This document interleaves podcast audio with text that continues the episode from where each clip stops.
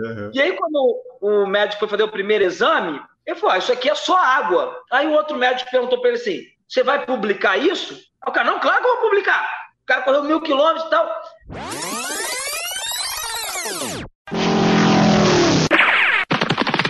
Escute agora o Por Falar em Correr.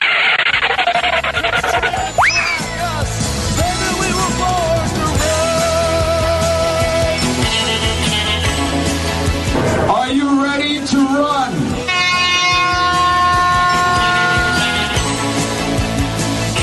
Começa agora mais um episódio do podcast do Por Falar em Correr. Estamos aqui novamente para trazer mais uma história de corredor, mais uma história no esporte, mais uma história na corrida. O meu convidado de hoje é o Kleberton Souza. Tudo bom, Kleberton? Seja bem-vindo. Grande Enio, muito boa noite para ti. Tudo bem, sim? Boa noite, Maurício. Obrigado demais aí pela oportunidade de estar aqui conversando sobre corrida, sobre ultramaratona, sobre desafios. Estou muito feliz. Obrigado de coração, pessoal. Maravilha, nós que agradecemos a presença. Como você falou, teremos aqui também Maurício Geronasso para me ajudar nas perguntas. Tudo bom, Maurício? Bom dia, boa tarde, boa noite, corredores e corredoras. Vamos lá para mais um episódio do Por Falar em Correr. Exatamente, o Maurício que me indicou o Kleberton, ele viu numa live lá, então a gente ajeitou tudo e Maurício vem participar aqui também, vamos entrevistar o Kleberton. Kleberton, para começar aqui, me diga, é uma pequena apresentação, quem que é o Kleberton Souza? Bom, Kleberton Souza, profissionalmente, ele é um empresário, ele é gestor de um polo Ninter, sou engenheiro mecânico, sou teólogo também, sou pastor, pai de dois filhos maravilhosos, casado com uma esposa maravilhosa, e nas horas vagas, corredor. Esse é o Kleberton. Kleberton, a gente não podia dizer que na, nas horas vagas você é tudo isso e corredor na maior parte do tempo? eu tento fazer o contrário, eu me esforço muito. Quando sobra tempo, a gente olha para a corrida. Maravilha. E para começar, Kleberton, assim, quando é que tu começou no esporte? Desde pequenininho ou você, quando é que começou a corrida ou esporte? Desde a tua vida? Tá desde lá de sempre ou começou mais tarde? Então, vamos dizer assim, extraoficialmente, quando eu tinha 16 anos, eu participei de uma corrida na escola, que foi uma corrida que me gerou uma medalha de segundo lugar numa prova de 1.600 metros. Eu tinha 15 anos. Aí passou-se muito tempo, né? 10 anos atrás, hoje eu estou com 42. Eu sempre quis participar de uma corrida oficial, assim como a maior parte dos brasileiros. Pelo menos até um tempo atrás, né? Hoje com a internet mudou. Mas nós acreditávamos que a única corrida que todo mundo poderia participar é a corrida internacional de São Silvestre e eu tinha uma loucura em correr a São Silvestre, até que, conversando com um amigo, falei, ah, vamos se inscrever. Eu falei, sério, cara? Vamos, vamos aí. Fiquei animado, nos inscrevemos, fui para a corrida de São Silvestre. Na verdade, antes de eu ir para a corrida de São Silvestre, já comecei a receber e-mails me falando sobre corridas que haviam aqui no Rio de Janeiro. Eu nem sabia que tinham corridas no Rio de Janeiro, né? Hoje a gente vê que tem corrida para tudo quanto é lado. E aí, em 2010, fiz a minha primeira corrida, que foi de São Silvestre, de 15 quilômetros. Depois fiquei um tempo correndo as corridas de 10 quilômetros, fiz uma maratona, terminei destruído, uma prova como essa, né, de 42 quilômetros, 195 metros. Eu falei, ah, eu fiquei tão chateado de ter ido tão mal que eu me inscrevi para uma ultramaratona. E aí a minha vida mudou completamente depois que eu vi o que, que era ultramaratona e como meu corpo funcionava em uma prova que tinha um passo a mais do que 42 quilômetros, 195 metros. Tá, mas foi assim de repente? Pulou de uma direto para outra? É, eu fiz em 2010 a São Silvestre, em 2011 e 12 eu fiz as provinhas aqui do Rio de Janeiro. Em 2015 eu fiz a, a maratona. Aí foi terrível, terrível, terrível. Eu fiquei muito ruim, muito ruim, câimbras em todas as partes do corpo. Eu não bebi água durante a corrida e ficou muito complicado para mim. E aí, no ano de 2016, eu me inscrevi para uma prova de 80 quilômetros, uma outra maratona. Eu não faço muitas provas, tá? até hoje eu não faço muitas provas. Mas também dizem que quando eu faço uma prova, eu passo, eu passo por muitas de uma vez só. Mas, e aí, eu cheguei em terceiro lugar numa prova de 80 quilômetros, uma prova de montanhas, um tipo de prova que eu nunca tinha feito e muito menos em montanha. E assim, eu venci, né, em ter... tá em terceiro lugar, eu fiquei na frente de muitos atletas muito reconhecidos no mercado. Então eu vi, opa, é aqui que meu corpo se encaixa, é daqui que eu vou. Então a gente pode dizer, Cleberton, que todo esse processo de se descobrir ultramaratonista é um processo recente, né? Vamos ver aí 2015 para agora, são seis anos aí, seis é. anos que você está praticando esse tipo de atividade, né? Que a gente costuma tenho... muito ver os profissionais muito de ultramaratonistas que descobrem esse tipo de distância né? depois de 10, 15 anos praticando a corrida já, né? É que é natural. Me parece que nós temos dois grupos um grupo que corre e quer cada vez ser mais rápido, e um outro grupo que quer ir cada vez mais longe. Então a pessoa começou a correr lá com 20 anos, prova de 5 quilômetros. Aí ele fala, pô, será que eu consigo correr 10?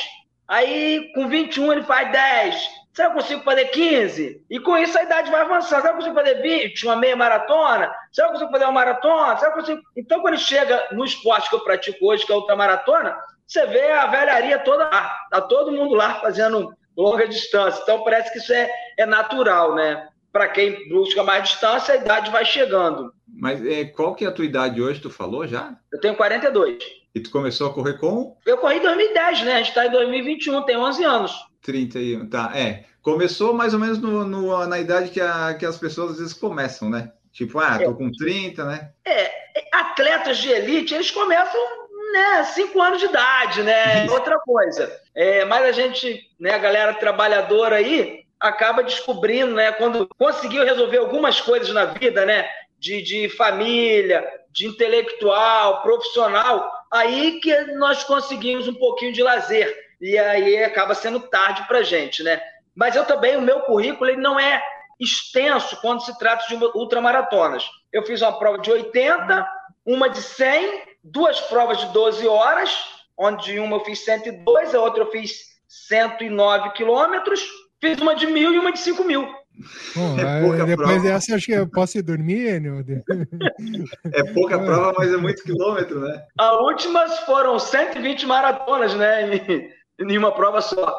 Tá, e nesse processo todo, Kleber, como é que você assimilou essa questão de sentir que teu corpo acabava se, se saindo melhor numa prova maior que uma maratona? Porque todo mundo que faz uma maratona chega no final extenuado, as pessoas normais, vamos, vamos assim dizer. E você descobriu que acima de 42 quilômetros você se dava bem. É, tem alguns atletas que é, falam muito isso, né?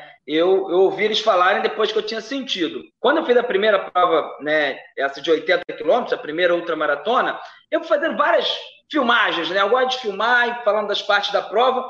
E tem uma parte bem interessante, quando eu estou com 50 quilômetros já, que eu já conheço 50 quilômetros, que parece que naquele momento o corpo aqueceu e encaixou o ritmo. Então eu estava com 50, quando eu falei, gente, isso aqui está muito confortável, está muito bom, está muito gostoso. Eu já estava nos 50. Então tem esse trecho da filmagem, né? Tá lá, tá, tá aqui no YouTube, muito legal que é no então, assim, tem uma galera que o corpo só aquece lá para os 50, para 80, 100 quilômetros, que aí o corpo encaixa. Eu vivi isso na pele depois do que eu ouvi outros atletas falarem. Tu falou ali que ficou fácil correr 50 km e tal, mas esse teu fácil tem a ver com o ritmo? O teu ritmo, tu consegue manter um ritmo, digamos, mais rápido por essa distância? Tu consegue brigar por posições lá na frente? É o teu objetivo? Ou foi um fácil assim, ah, tá confortável de correr, eu posso correr 5 mil quilômetros se eu quiser? É, na verdade, não é que quando a gente fala de ultramaratona, tem uma coisa que a gente chama na coisa de pace, né, que é velocidade. A gente corre a uma velocidade um pouco mais lenta do que a galera, porque a distância é muito longa.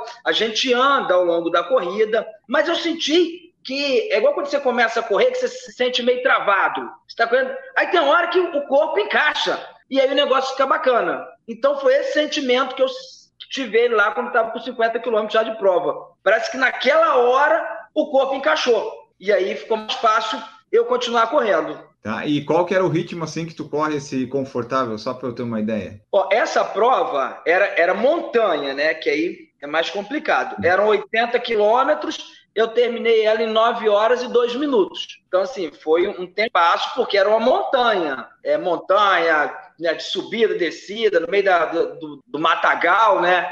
Então, assim, foi um tempo bom. Essa prova foi aqui no Brasil, Cleberton? Foi aqui no Rio de Janeiro, na cidade de Macaé.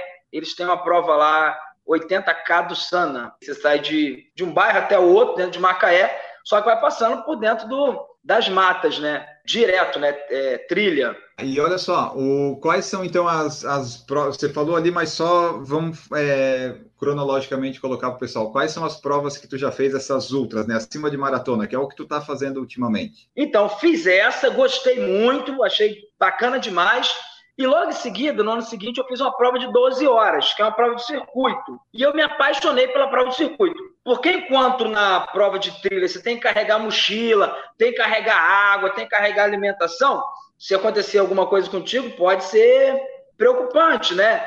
Diferente de um circuito de um quilômetro, que você passa na organização a cada cinco minutos, seis minutos, você está passando em frente à organização, está passando em frente é, é, a bancada de alimentação, você bebe, come, e você fica rodando ali. Tem pessoas que odeiam fazer circuito. Eu amei fazer circuito. Não carrego peso nenhum, como bebo toda hora, o banheiro está perto, está tudo resolvido, né? E aí fiz duas provas assim, que eu gostei muito, aí depois fiz mais uma de 100 quilômetros, que foi bacana, mas também foi linha reta, é, saiu de uma cidade até outra, e aí, em 2018, lançaram uma prova aqui no Rio de Janeiro, a maior prova da América do Sul, a 1000K Brasil. Uma prova de mil quilômetros, onde a grande maioria dos especialistas falavam que era impossível de ter algum concluinte nessa prova. E o pessoal só estava pensando nos mil quilômetros, ninguém pensou como seria a prova. E foi uma prova estilo cross country. É, tem pedra, tem lama, tem barro, tem subida, tem descida.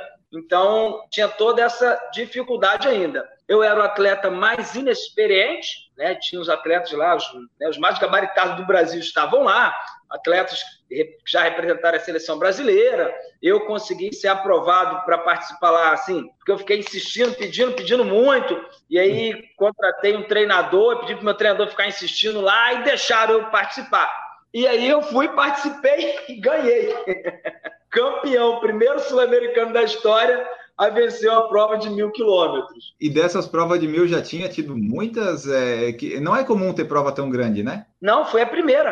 Ah, a primeira, tá. E, e depois dela teve mais alguma? Tivemos 2019, aí 2020 já não teve nada, né? Ah, então já estava criando meio que uma tradição. Todo ano estava tendo uma de mil quilômetros ali para o pessoal que gosta de ir mais longe, né? Exatamente. E aí, essa é, essa prova me permitiu lançar esse livro aqui. Como treinei, corri, venci e me recuperei da Mil KM Brasil. Então, eu falo tudo que eu fiz na prova, todas como eu treinei, todas as minhas planilhas de treino estão aqui dentro, tudo que eu comi, o que eu bebi, como eu compertei e como eu me tornei o primeiro sul-americano a correr mil quilômetros. E essa preparação que você fez aí foi com algum treinador? Você falou ali, você tinha o treinador que seguia a planilha ou é pela sua cabeça? Não, não, essa aqui eu já tinha um treinador. Foi a primeira prova que eu tinha uma pessoa me ajudando, né? Eu tinha um treinador. Então, cinco meses antes comecei a me preparar e aí ele já me deu todas as orientações que eu precisava para chegar na prova lá e conseguir ter um desempenho bacana. O livro é o Como Treinei, Corri, Venci, Me Recuperei da Mil Quilômetros Brasil, tornando os primeiros sul-americanos a ter quatro dígitos no currículo, né? Lá Exato. tem tudo detalhadinho exatamente, mas resume para nós assim, como é que era o, uma semana de treinos normal tua, qual foi o maior longo, se foi uma preparação tranquila de fazer, ou como é que tu encaixou nessa tua rotina aí atribulada? Então, e se você é... via a família nesse, nesse meio tempo. Então, o, o, o treino ele funciona assim: né? você começa, você sobe e depois você diminui para terminar a prova. É, quando está chegando próximo da prova, né? Então, no meu momento de mais alto, foram duas semanas, onde nas duas eu cheguei próximo de 200 quilômetros por semana. Ou seja, cinco treinos de 40 quilômetros em uma semana, cinco treinos de 40 na outra semana. Sendo que eu fazia 20 quilômetros de manhã e 20 quilômetros à noite e dois sábados que eu fiz o que a gente chama de longão, né? Que eu vi como meu corpo se comportaria correndo os 100 quilômetros direto. Isso foi o máximo que eu tive nos meus treinos. Ó, porque eu estava vendo aqui, uh, tá no livro tal, você fez o percurso em 169 horas e 40 minutos. Perfeito. Eu não fiz a conta aqui, mas deve dar um monte de dia e de noite. Como é que foi essa preparação para correr? Tinha tempo para dormir? Era direto? Qual é que foi tua estratégia? Essa prova ela foi similar a uma prova que nós temos de Nova York, a Self Transcendence 3100 Milli Race. Ela começava às 6 horas da manhã, nós poderíamos correr até meia-noite. Meia-noite, todos saíam da pista e só poderiam retornar às 6 da manhã. Às 6 da manhã tinha que estar lá para a largada, senão era desclassificado. Então eram 18 horas por dia. E ou seja, nós teríamos um total de 180 horas em 10 dias. Cada dia nós tínhamos que fazer no mínimo 100 quilômetros. Se não fizesse 100 quilômetros, está desclassificado. Então, você acordava de manhã, sabia, eu tenho que correr 100 quilômetros hoje. Não adiantava correr 120 um dia e no outro dia correr 99. Está desclassificado. Então, mínimo de 100 todo dia. Então, a gente começou aquele grupo e ele, né, naturalmente, foi diminuindo até o final, onde apenas cinco atletas conseguiram concluir, quatro homens e uma mulher. Mas então era quem dias e meio. né? tá, quem chegava primeiro em mil era quem ganhava, era isso então. Isso, exatamente. E tu conseguiu dosar bem isso? Ou tu, ou tu fez 100 certinho por dia? Então, não, não, eu não fui para dentro. Primeiro dia eu fiz 111, é, primeiro eu fiz 100, aí fiquei caminhando lá, rodando com o senhor, conversando com ele, eu fui até 111. Segundo e terceiro dia, que é mais complicado, eu fiz 100. No quarto dia, tinha uma colega que estava com dificuldade, então eu fiquei puxando ela. E eu acabei fazendo 109, e aí eu pulei para o segundo lugar da prova, que aí, né, 9 quilômetros, enquanto a galera está fazendo 100, coloquei mais 9 ali, tinha colocado 11 no primeiro dia. E aí fui avançando no quinto, no sexto, no sétimo, lutando muito. No oitavo, eu assumi a primeira colocação. E aí no oitavo, nono, eu estava em primeiro lugar. E aí no, no décimo dia, né, na minha- uma e pouca da tarde, eu terminei a prova. Então foi muito legal, muito legal mesmo. E você sabia que estava em primeiro, daí você, você foi administrando ali o final? Como é que foi? Tipo assim, ah, eu preciso dar um gás agora para acabar logo e não dar chance. Então, não, é, tem que ser inteligente. Uma das orientações, eu dou várias dicas do campeão nesse livro. Uma delas é não faça besteira. Eu estava, como era um circuito, eu estava 11 vo 8 voltas na frente do segundo colocado, Era um circuito Eu de falei. 400 metros? de 1.200. 1.200, tá. Eu falei, eu vou andar. Quando o atleta colocar seis voltas em mim, eu começo a correr atrás dele. Eu vou ficar atrás dele o tempo todo. Então, nisso, eu fui andando, andando, andando. Eu, eu consigo andar rápido. E naquele controle ali, ver se o atleta ia botar seis voltas em mim ou não. Enquanto ele não botasse, eu tinha uma, uma vantagem muito grande, né? É, e aí eu fui conseguindo controlar. Eu andei o dia inteiro, andei até né, uma e pouca da tarde é 1h40 da tarde, quando eu terminei a prova, e aí eu corri apenas nos últimos 300 metros para terminar uma corrida correndo, né? Mas eu fiz tudo andando no último dia. E em nenhum momento passou pela tua cabeça o que, que eu tô fazendo aqui? Por que, que eu me Então. enfiei nessa? Eu cheguei nessa prova lesionado. Na semana anterior eu me lesionei, eu fiz uma ressonância magnética, eu estava cheio de edema no, no, no- que a gente chama de canelite, né? Na canela inteira, sem condições nenhuma de correr. Eu tentei dar um treino, isso eu, vi, eu fiz no. Na semana eu vi que eu estava mal, eu treinei no sábado, eu senti dor, eu ia fazer 100 quilômetros de novo. Aí meu treinador, ó, você não precisa, mas se seu coração estiver mandando, você faz.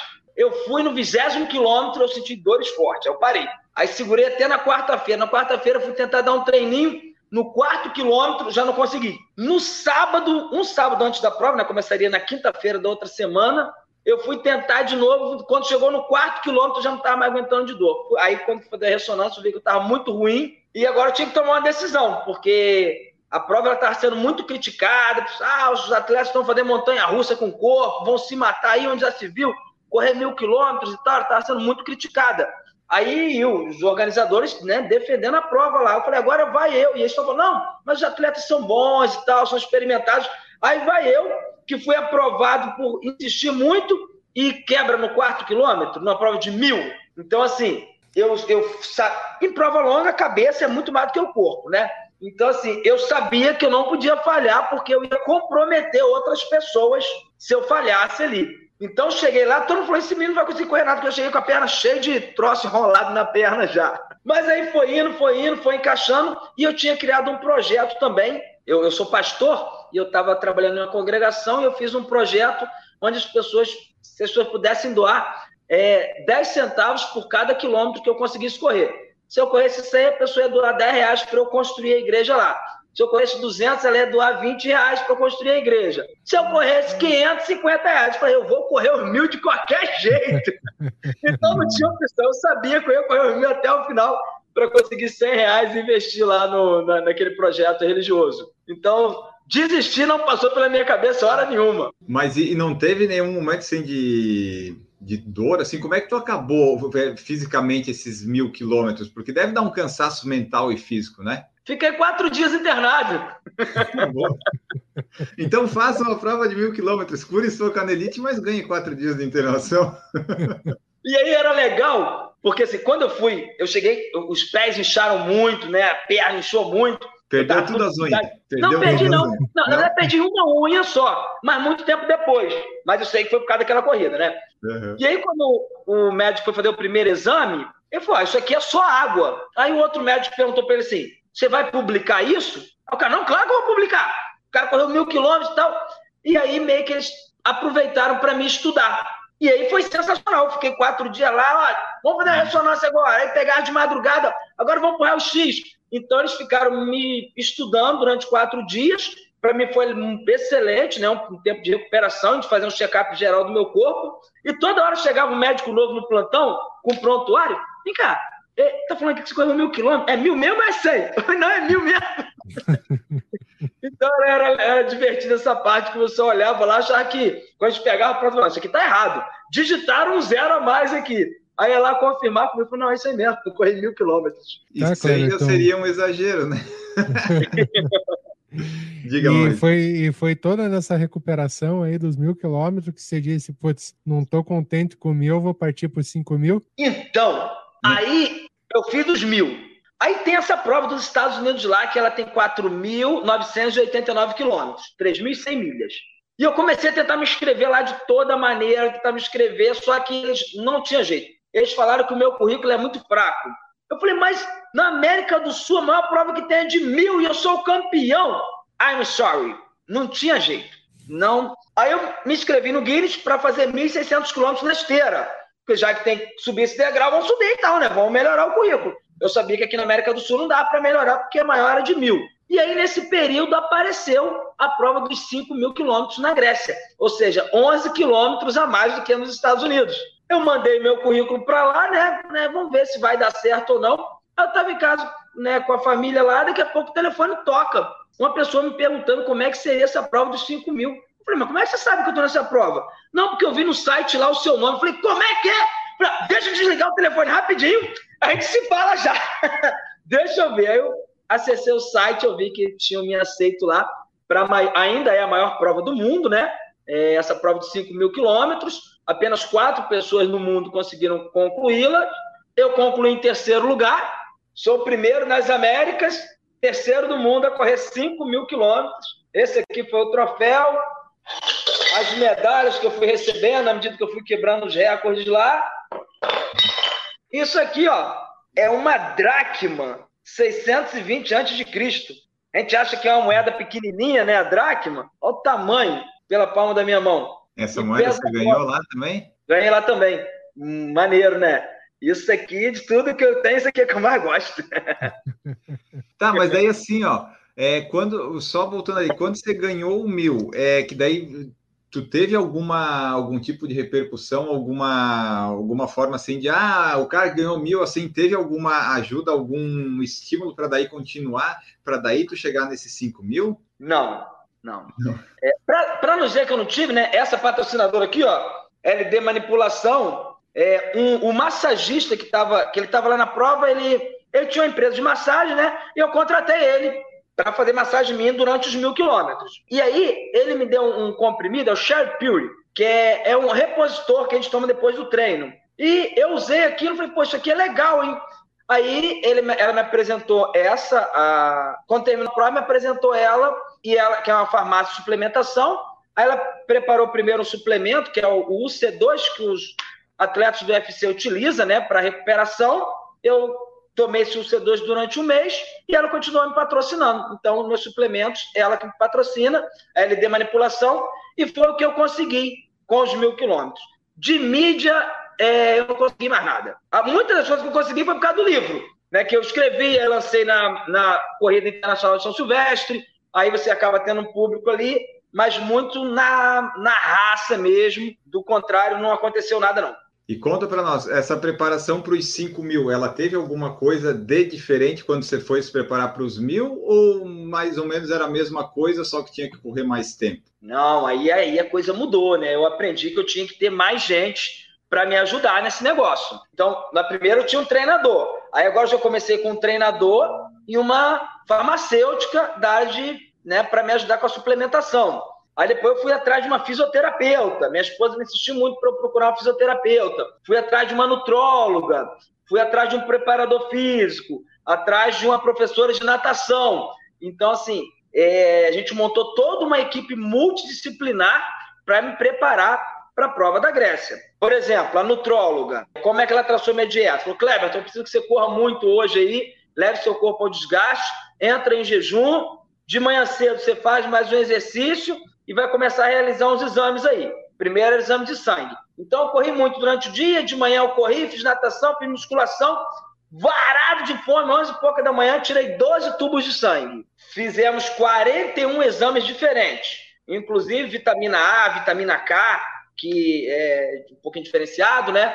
E quando ela pegou aquele bolo de papel, ela falou: Ó, oh, Kleberton, quando você leva seu corpo ao desgaste, Nesse horário aqui, você fica, seu corpo fica faltando isso. Então você vai ter que comer isso aqui. Já nesse horário, é isso que você não tem. Então você vai ter que beber isso aqui. Nesse outro horário aqui, é o momento de mais alto do seu cortisol. Você tem que parar, você tem que dormir. Então, foi a força, foi a fé e a ciência ajudando a coisa a funcionar. Então, agora a parada era, era uma outra pegada. Né? Ah, come batata doce, come beterraba, bebe. Será que meu corpo precisa disso? Eu nem gosto disso. Então, assim, às vezes a pessoa, por ouvir, ela suplementa uma coisa que ela não precisa suplementar e deixa de suplementar o que ela precisa suplementar.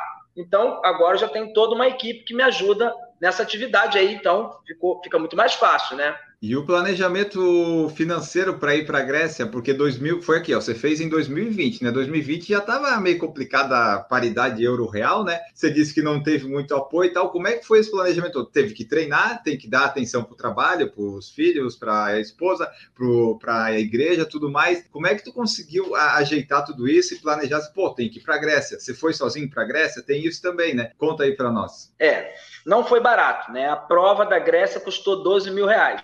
Então foram 2.300 euros. Passagem, né? Minha. Ah, o 12 mil é só a inscrição da prova? Só a inscrição.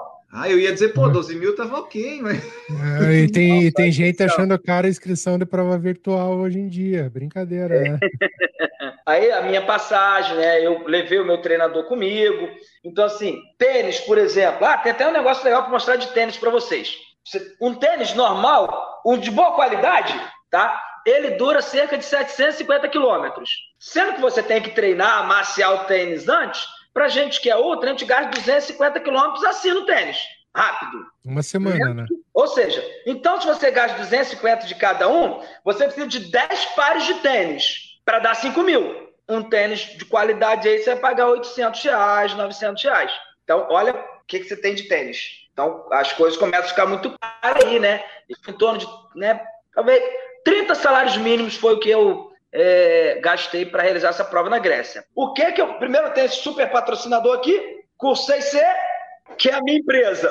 Ah, e eu sou gestor da Uninter. Então, é, são os que me ajudam. Mas o grande lance foi isso aqui. Eu vendi mil livros no primeiro ano. Eu lancei e vendi mil livros. Então, como eu faço hoje? Porque para a prova dos mil quilômetros, eu gastei dois mil reais. Aí fiz um livro, vendia R$39,90. Mil edições, mil livros. Então, com isso, eu consegui custear a prova da Grécia, que ela já vem nesse outro livro que eu estou lançando, 416 páginas, que vai ser o que vai custear a próxima prova. Então, a gente vai andando dessa natureza. Faz a prova, escreve livro, vende o livro e paga a próxima prova. É, a próxima prova vai ser o quê? 10 mil? próxima prova vai ser agora em julho. Na verdade, a gente está fazendo um super evento é, solidário. Com a pandemia, eu não fui para a rua mais correr, porque, né, o exemplo, né? Cara lá dos 5 mil tá correndo, né? Vamos pensar o ano passado, né? Hoje a gente meio que afrouxou as coisas, né? Mas o ano passado estava complicado. O pessoal quer ver você correr, quer ver você treinar. Mas eu vou ficar correndo aí, dando um exemplo na rua, correndo? Não vou. Aí eu comprei uma esteira, comecei a treinar na esteira, gostei da esteira. Agora em julho eu vou tentar estabelecer um recorde mundial de 1.001 quilômetros na esteira. E nós estamos criando um grande evento social, solidário, onde já temos seis países participando, vários estados do Brasil participando, onde você, você, Maurício, pode correr da sua casa, só precisa do celular para te filmar E você vai aparecer durante os dias todos que você correr, serão 10 dias desse evento aí, e estamos estimulando todas as pessoas a arrecadarem alimentos durante esse período. Então, eu vou estar correndo, vai ter outro atleta famoso do meu lado e mais três esteiras. Qualquer um pode vir correr com a gente. Doa um quilo de alimento, corre um quilômetro. Então, a gente, isso está tendo em vários lugares diferentes e a gente vai transmitir tudo por uma plataforma, né, que apareça todos correndo. Então, ah, a recordista na esteira, Débora Simas, vai estar correndo, quero correr no dia dela. Aí a pessoa vai lá, doa um alimento, corre, vai ficar sendo transmitido lá também junto com todo mundo, a gente acredita que vamos alcançar aí algumas toneladas de alimento para ajudar as pessoas nesse período de pandemia. Então, o próximo desafio é esse aí, do, dos mil e um quilômetros na esteira. Ah, mil e um é tranquilo para você fazer, né? Pelo que eu entendi, vai ter que fazer 100 quilômetros por dia na esteira, é isso, né? É, a minha preocupação para os mil quilômetros foi desse tamanho. A minha preocupação para os 5 mil foi desse tamanho. A minha preocupação por 1.001 está desse tamanho aqui. Mas é por, por quê? Porque é tempo curto, porque está sem treino? Como, exatamente qual que é a questão ali? É o sono? Olha, os mil quilômetros eu estava motivado, tá. motivadaço. A primeira experiência deu certo. Nos 5 mil, enquanto nos mil eu tinha 18 horas para correr 100 quilômetros, nos 5 mil eu tinha 24 horas para correr 84 quilômetros. Então não me preocupei muito, falei, eu vou conseguir. Se eu conseguir fazer 100, eu, em 18 horas, só que a história não é. Na planilha tudo dá certo, na prática é diferente. Mas então eu fiquei menos preocupado com os 5 mil pelo que eu tinha feito nos mil. Só que na esteira, você desidrata demais, você fica parado no mesmo lugar. E no primeiro dia é bacana, mas no segundo dia, no mesmo lugar ali correndo sem sair, terceiro dia. Quem já subiu numa esteira sabe que começa a durar uma eternidade. Né? Então, esse eu estou mais preocupado do que estive nas outras duas provas. E se fosse fácil, outro já teria feito. Como ninguém fez, é porque não é fácil, né? E qual que é o recorde atual em esteira? Hoje no Guinness tem 827 quilômetros de um homem e 830 de uma mulher em sete dias, tá? Não tem acima disso, a gente pesquisa na internet, não achei nada, então acaba sendo que esse é o recorde que a gente consegue encontrar aí então, se eu passar disso, é claro, a minha meta não é fazer em sete dias, né? Então, não vou tirar recorde do Guinness de ninguém. É fazer em dez dias. Mas em distância vai ser um recorde mundial. Você não pensou em fazer em sete, tentar o recorde? Ou daí não, ficava não, ruim no plano? Não. Não pensei. Podia, né? É, não, não. É um brasileiro que detém esse recorde. É o. Ah, como é Carlos que é o nome? Dias? Não, Márcio Vilar. O Márcio Vilar, isso, exatamente. Isso. O Carlos Dias e o Márcio Vilar, os dois estarão comigo no desafio da esteira, tá? É, o, o Carlos, Carlos Dias eu já tá tive a oportunidade dia, de correr com ele aqui em Curitiba. É, o Carlos Dias está no primeiro dia, o Márcio Vilar está no quinto ou sexto dia. Vai estar tá comigo correndo na esteira do meu lado. Vai ser sensacional, vai ser sensacional. Só diz para nós então, é, que dia começa até que dia que vai e onde que vai ser, onde é que você vai estar tá correndo, onde é que o pessoal vai poder ver, só para o pessoal já ir se ambientando aí. Será do dia 22 ao dia 31 de julho. 22 a 31 do 7. Possivelmente eu tenho uma reunião agora na quinta-feira esse evento seja realizado na Barra da Tijuca, na loja Kikos, que é uma empresa de equipamentos tem mais de 30 anos aí de história, é ela que está com os equipamentos lá no Big Brother, eles foram a empresa que pensou em abraçar a causa e nós já conseguimos trocar muitas informações. Não tem nada certo ainda, mas são aqueles com estão com o coração mais aberto para realizar esse evento aí. E aí, vamos fazer lá no nosso box, lá dentro do nosso showroom lá, então vai ser bem legal realizar esse evento lá. Até porque em tempo de pandemia não dá para fazer um negócio muito aberto com muita gente, porque né, tem que vai é. ter que ser um pouquinho mais restrito, certo? Ah, exatamente. Dessas todas aí que você já fez, Ultra, que você mais gostou até agora, foi essa de 5 mil? Ah, sem dúvida, sem dúvida. A de 5 mil foi bem bacana. É a que eu mais gostei foi a de 5 mil, né? Foi na Grécia. A Grécia tem toda uma história relacionada ao atletismo. Foi lá em Atenas, onde tivemos os Jogos Olímpicos, aquele que o, o nosso atleta foi segurado lá na, no Vanderlei uhum. Cordeiro, foi segurado lá pelo, pelo padre e tal. Então foi muito legal estar naquele local, poder correr naquele local assim, o Brasil me abraçou e me incentivou e mandava muitas mensagens, aconteceu muita coisa legal lá. Então, essa foi uma prova que me marcou muito. E aí, ó, algo que eu queria falar para vocês do tênis. Hum. Eu usei esse tipo de tênis, tá? O, o da fabricante ASICS. É um tênis que é, eu comecei a usar ele na prova dos mil quilômetros e ele foi muito bacana. Só que, quando você começa a correr muito, Hoje eu acredito que nós não tenhamos nenhum tênis preparado para ultramaratona, tá? Eu acredito pelo menos acima de 500 quilômetros. Eu acredito que nós teremos depois que nós pararmos de ver tênis cortado, mas qualquer prova que ultrapassa é, 500 quilômetros aí já está todo mundo cortando tênis, então a gente tem essa dificuldade. Eu não queria cortar, mas o pé começou a doer muito, eu cortei o tênis aqui na parte da frente. Começou a machucar aqui atrás, eu comecei a cortar aqui. Então esse foi um, um tênis que eu comecei a usar lá. Só que isso aqui, é, isso aqui descia primeiro, depois descia o pé, começou a incomodar um pouco, eu mudei. Ah, não, perdão. Aqui atrás, vocês estão conseguindo ver esse corte aqui? Sim, tem um cortezinho Beleza. atrás ali. No Tava machucando, eu aumentei o corte, eu ranquei isso aqui tudo. Né? Eu, meu você treinador... correu descalço. Virou uma sandália, teve, né? Teve um dia que eu corri descalço mesmo, só de meia, botei a palmilha dentro da meia. No segundo dia eu me lesionei lá na Grécia. Eu fui quase para. No torneio o antepenúltimo na tabela, né? Eu estava no finalzinho da prova. Fiquei muito mal, fiquei 13 horas fora da pista. Então eu cortei aqui atrás, começou a dar certo. Só como aqui ainda estava complicado é, essa situação, eu mudei o corte. Eu cortei só a metade do tênis, tá vendo? Só a parte aqui e abri a parte de trás todinha. Então aqui o dedão continuava levantando o tênis, né? E ficava folgado aqui por estar cortado. Atrás não machucava o calcanhar. Só que essa bordinha aqui, Entrava areia era complicado, né? De, de, da areia sair, porque cortou o tênis e entra areia. Então melhorei o processo, continuei cortando aqui do lado, aqui atrás cortei tudo, cortamos tudo, né? E tiramos a borda. Então esse foi o tênis mais confortável que eu tive lá. Eu trouxe quatro pares aqui, né? Quatro pés de tênis diferentes.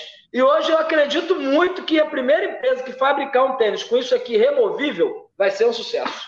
É quase um Crocs. É, é isso aí.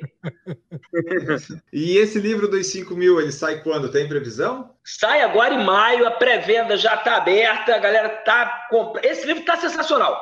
Aqui, aqui é só o que eu imprimi aqui, né? Mas é, para você ter ideia, vão ter as orientações do meu treinador, orientação da minha nutróloga, orientação da fisioterapeuta. Então vai ter muita coisa técnica bacana. É um, um livro que ele, ele vai ter muitas imagens, então, quem gosta de imagens, o livro tem muitas imagens. Uma coisa que não está aqui, eu coloquei depois.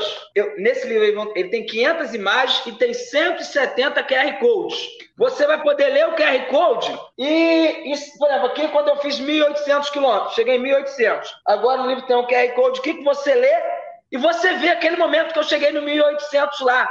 Então, muitas situações que eu estou falando, a pessoa também vai poder assistir em vídeo. Então, quem não gosta de ler, não gosta de imagem, ainda vai ter o vídeo para poder assistir. Então, tá um livro assim que muitos estão falando que é a Bíblia da ultramaratona. Então, tá espetacular. É um livro que eu né, até apresentei para a nossa universidade aí, né? né pedi para que avaliassem ele, tanto dos mil quanto dos cinco mil, porque nesse livro a gente quebra um monte de paradigma. Então, uma série de situações que se falaram a vida inteira a gente mostrou, a gente viu lá que não é assim. Então aqui tem conteúdo para mestrado, para tese de mestrado, doutorado, pós-doc, tem uma série de situações aqui que quebra para valer tudo quanto é que é paradigma. E eu acredito que seria excelente para as turmas de educação física poder ler esse material aqui. A gente sabe que na nossa centro universitário, né, os alunos recebem os livros. Seria a leitura que as pessoas vão adorar de, sem dúvida, tanto dos mil quanto dos cinco mil. E vai agregar.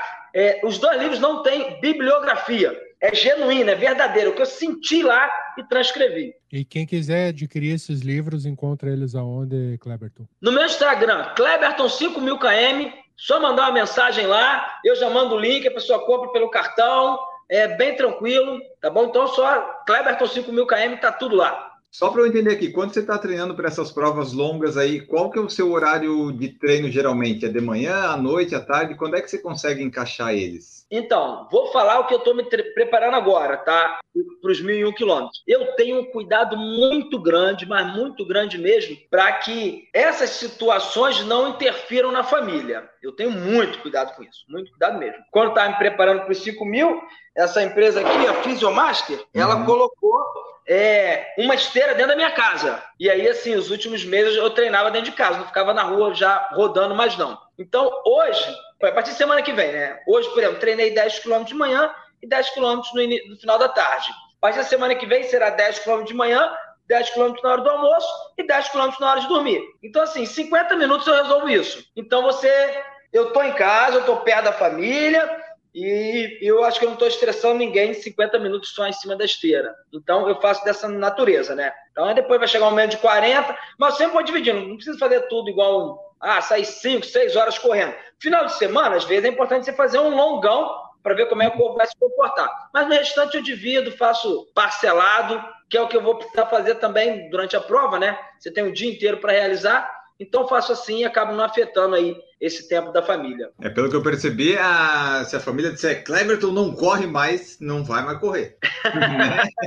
então, ó, uma coisa bacana que eu vi. Quando eu ganhei a prova dos mil quilômetros, né, o pessoal falou assim: ah, você ganhou porque você levou a sua família, sua família estava lá do seu lado. Então, assim, muita gente falou que eu só venci a prova porque minha esposa, meus filhos iam lá muitos dias lá no local onde eu estava correndo. No, em 2019, o atleta que venceu a prova, ele também levou a família. Uhum. E ele venceu. Na Grécia, a Romênia ficou em primeiro lugar e o cara levou a noiva dele e ficou lá dando super suporte para ele. Quem ficou em segundo lugar, que foi a Polônia, vários familiares dele de vez em quando aparecia lá. Eu que fiquei em terceiro lugar, não estava me família, mas estava meu treinador lá comigo direto. Quem ficou em quarto lugar, algumas vezes recebeu visita. Ou seja, ficou claro o quanto a família é importante para a gente ter bons resultados provou em 2018, 2019 e 2020 que a família faz toda a diferença quando se trata de uma prova de longa duração, onde todos os as dores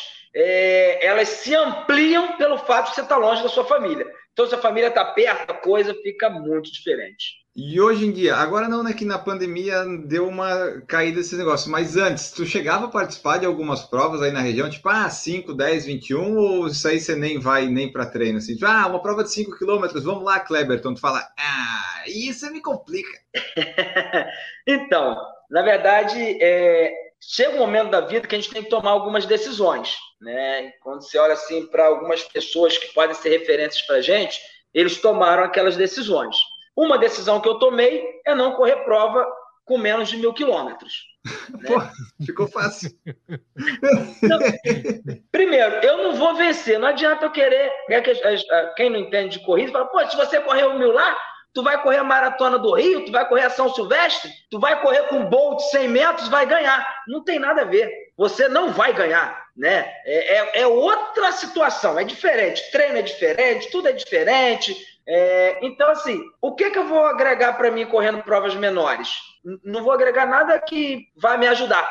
Então, eu só corro acima de mil. Até psicologicamente, eu vou fazer uma corrida de 100 quilômetros. Se eu não for bem naquela de 100, eu vou ficar abalado psicologicamente. Agora, se eu não for bem numa de mil, mil, mil quilômetros, é, não fui bem na de mil, paciência. Então, eu tomei essa decisão que socorro prova acima de mil quilômetros tem que ter mais do que quatro dígitos. E tem muita prova nesse sentido pelo mundo afora aí, ou é, ou tá aumentando, é, é, muito raro, porque até fica fácil, de, de repente, se for pouca prova, tu decidir onde é que tu vai focar, né? É, eu realmente, eu já não fazia muitas provas, tá? Que corre todo domingo, né? Tem prova, ele corre, todo, toda prova ele tá, todo domingo a pessoa levanta a medalha. Eu já não era assim, não sou tão fominha assim. Agora, outra coisa que eu também tenho que cuidar é da minha saúde, né? Se a pessoa faz três maratonas por ano, né? 120 quilômetros, 40, 40, três maratonas por ano, ela precisa de 40 anos para fazer o que eu fiz em 55 dias. Então, assim, eu já expus meu corpo a uma agressividade muito grande.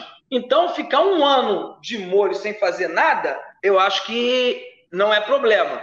Aí, então, fiz 2000, em, fez, em março agora fez um ano, né? Então, em julho eu vou fazer uma de 2001. 2022 não tem nada programado. E 2023 tem uma prova na França, que é a grande volta da França. Você roda a França inteira e termina na, na Torre Eiffel, de 3.682 quilômetros. E também estão se cogitando fazer uma prova de 10 mil quilômetros na Itália em 2023. Serão quatro meses e meio correndo. Então, assim, eu acabo correndo muitas provas em uma prova só. Então, não tem necessidade de eu querer fazer duas provas dessa por ano, né? Três provas, é, seria uma loucura. Entendi, então, agora por que, que você vai fazer mil e um quilômetros na esteira, porque né, tem que dar o, o quarto dígito. Um é. mais, né? E até porque mil eu já fiz, né? Eu vou escrever outro livro, título de mil. mil e um. É, mas mil e um na esteira equivale a uns 10 mil, eu acho, hein? Ah, eu também acho.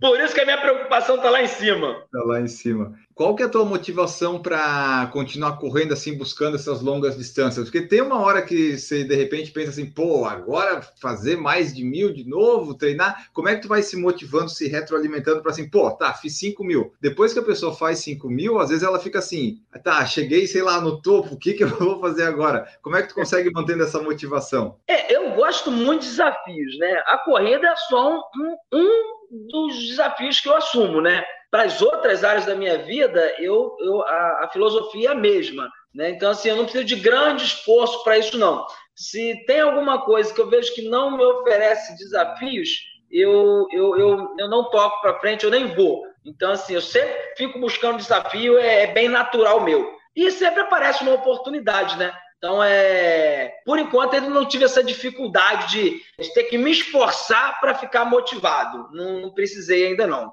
É, Cleberson, permita-me. Aqui no, no teu release do, do teu livro, tem dois provérbios. O primeiro, o coração do homem pode fazer planos, mas a resposta certa dos lábios vem do Senhor. Provérbio 16.1. Lembrar de cada momento enquanto espero o voo fez minha fé ficar muito, muito mais forte. Aqueles que começou a, a boa obra é fiel para completá-la. Filipenses 1.6. 16.1.6 é uma milha, tá? Qual que é a coincidência dessa... Olha, eu não tinha feito esse exercício cabalístico ainda não. Aí, ó, deu uma ideia. Ah, tá aqui! Olha só! Eu não tinha feito esse exercício mesmo. legal, que legal. Boa observação. Boa observação. Os dois provérbios correspondem a uma milha, né? É uma coincidência é. mesmo? Você não, não tinha. eu só vi agora que você falou. Só agora que você falou que eu percebi isso. Eu não tinha me ligado, não tinha mesmo. Agora que você falou que eu, que eu vi que são. É, que dá para esse exercício cabalístico aí. Aí, ó, dá para usar isso aí, Cleverton. Agora você usa, ó, foi as milhas, dá para você dizer que escolheu. Você nem menciona, aqui nem menciona esse livro aqui, diz, não, eu escolhi.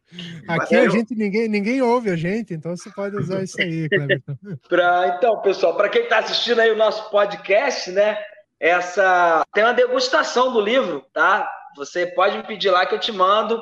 E o primeiro capítulo está disponível para todo mundo aí, é, do livro dos 5 mil quilômetros. Então, quando eu falo que o coração do homem faz plano, é porque eu estava querendo correr os 4.898, 4.989 quilômetros e não fui aprovado. Acabei sendo aprovado para 5 mil quilômetros, que foi muito melhor, né? Então, eu estava lá, nesse momento, estava no aeroporto, lembrando de tudo que aconteceu desde os mil quilômetros até tá ali naquele banco de aeroporto, partindo para um, um, feito histórico, que mesmo se desse tudo errado, é, já tinha dado certo, né? Mesmo dando errado, eu ainda teria sido o cara que eu tive coragem de me inscrever para uma prova como essa, né? E aí por isso que eu lembro ali, né?